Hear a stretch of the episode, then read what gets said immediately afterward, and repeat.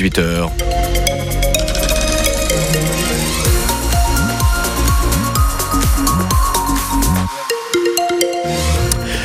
Trafic à présent avec un accident, encore un, double accident euh, en cette fin de journée sur euh, l'autoroute nord. Donc vous êtes euh, ralenti dans le sens de la sortie depuis Marseille, un quart d'heure à 20 minutes de, retard, tout comme quand vous arrivez sur les Pennes Mirabeau, 20 minutes également pour descendre sur Marseille. Ça ralentit avant la Joliette également, sur la 50 au départ de Marseille en direction d'Aubagne.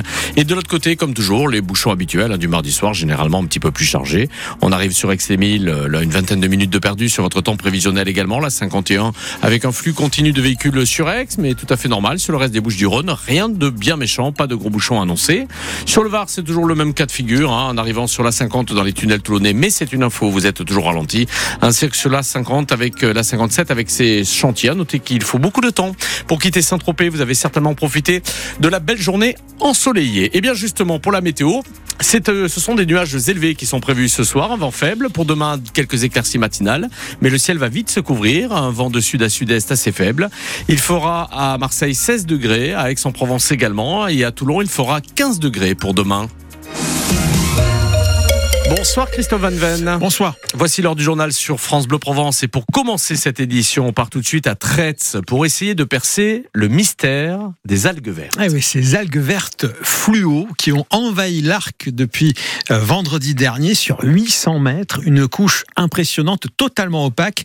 Les hypothèses les plus folles et les plus angoissantes circulent. En réalité, on n'en sait rien.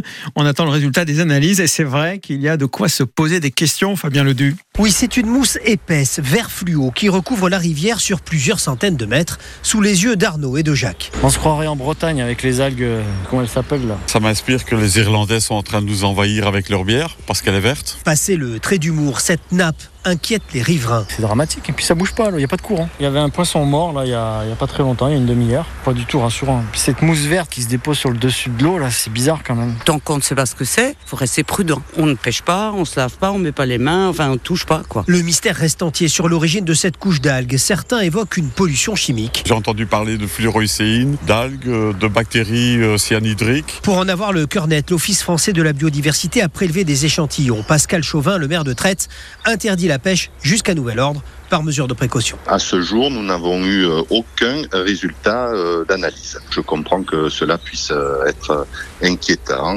pour la population, pour la biodiversité et également ben, pour les pêcheurs de, de la commune. Des pêcheurs qui ont dû repousser l'ouverture de la saison qui était prévue dimanche. Donc on vous le rappelle, pêche et baignade interdite. Cinq ans de prison pour le chauffard qui a renversé et tué deux saisonniers en avril 2022 à Gassin. Le tribunal correctionnel de Draguignan condamne ce Varois qui a percuté à plus de 100 km heure les deux saisonniers qui traversaient la route sur une trottinette électrique, 100 km heure euh, sur une route limitée à 70. Et d'ailleurs, depuis l'accident, euh, vitesse abaissée à 50 km heure. Le conducteur de la BMW ne retournera pas en prison euh, car il a effectué sa peine en détention provisoire. À Montpellier, un homme tue sa femme en lui tirant dessus devant le tribunal judiciaire. Une scène d'horreur sur le parvis du tribunal vers 14 h L'homme attendait sa victime. Il a tiré euh, sur son ex-femme avant de se suicider. Elisabeth Badinier. Le couple se rendait au tribunal cet après-midi pour une procédure de divorce, une procédure qui traîne depuis une dizaine d'années, une séparation compliquée donc douloureuse. La femme âgée de 67 ans s'apprêtait à entrer dans l'enceinte du tribunal pour passer les contrôles de sécurité lorsqu'elle a été touchée d'une balle en pleine tête. Son mari, 73 ans, était à quelques mètres derrière. Il a aussitôt retourné l'arme contre lui, là aussi une balle en pleine tête. Les coups de feu ont été entendus dans tout le tribunal qui a aussitôt été évacué. Tout le quartier a été bouclé. Les témoins de la scène, avocats, juristes, personnes convoquées devant la justice cet après-midi, ont été invités à se mettre à l'abri dans l'enceinte du tribunal. On a pris leur identité pour la suite de l'enquête et apporté un soutien psychologique.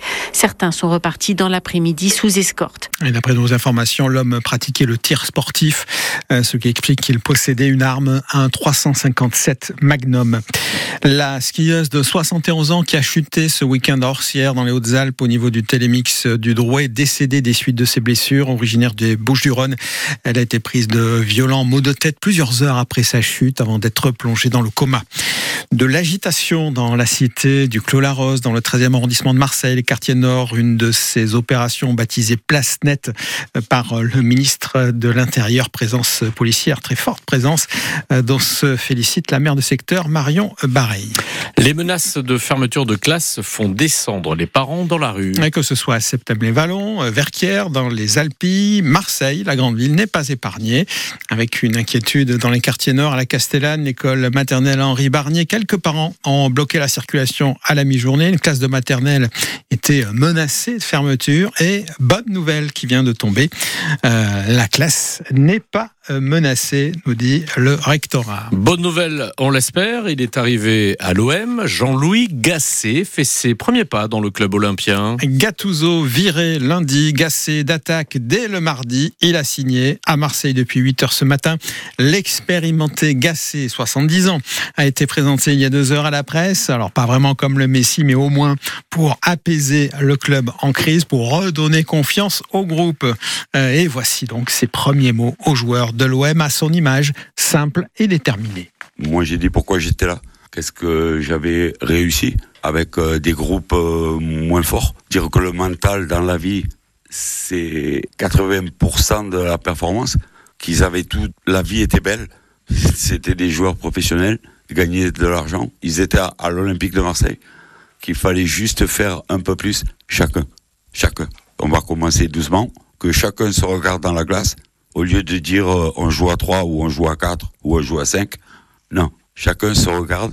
Quand vous prenez des buts comme vous prenez, le système n'existe pas. C'est des erreurs individuelles et souvent après la 90e minute. Donc c'est mental. C'est mental. Et c'est des gens qu'il faut rassurer. Donc tout mon travail, il est parti comme ça faire un peu plus. C'est le mental. C'est la méthode Gasser, la positive attitude. On verra si ça fonctionnera. Si ce discours a, convaincu Bruno Blanza dans un instant, 100% OM, avec aussi un Pablo Longoria qui s'est défendu. Il assume en partie euh, l'échec euh, du club. C'est difficile de, faire autrement. Eh bien, on va, oui, on va, on va tâcher de décrypter justement cette conférence de presse qui s'est tenue cet après-midi. Dans, deux minutes, Bruno Blanza y a assisté et a posé donc euh, les questions, les questions qui fâchent parfois. Il faut bien le, le reconnaître. Merci beaucoup beaucoup Christophe Van Ven.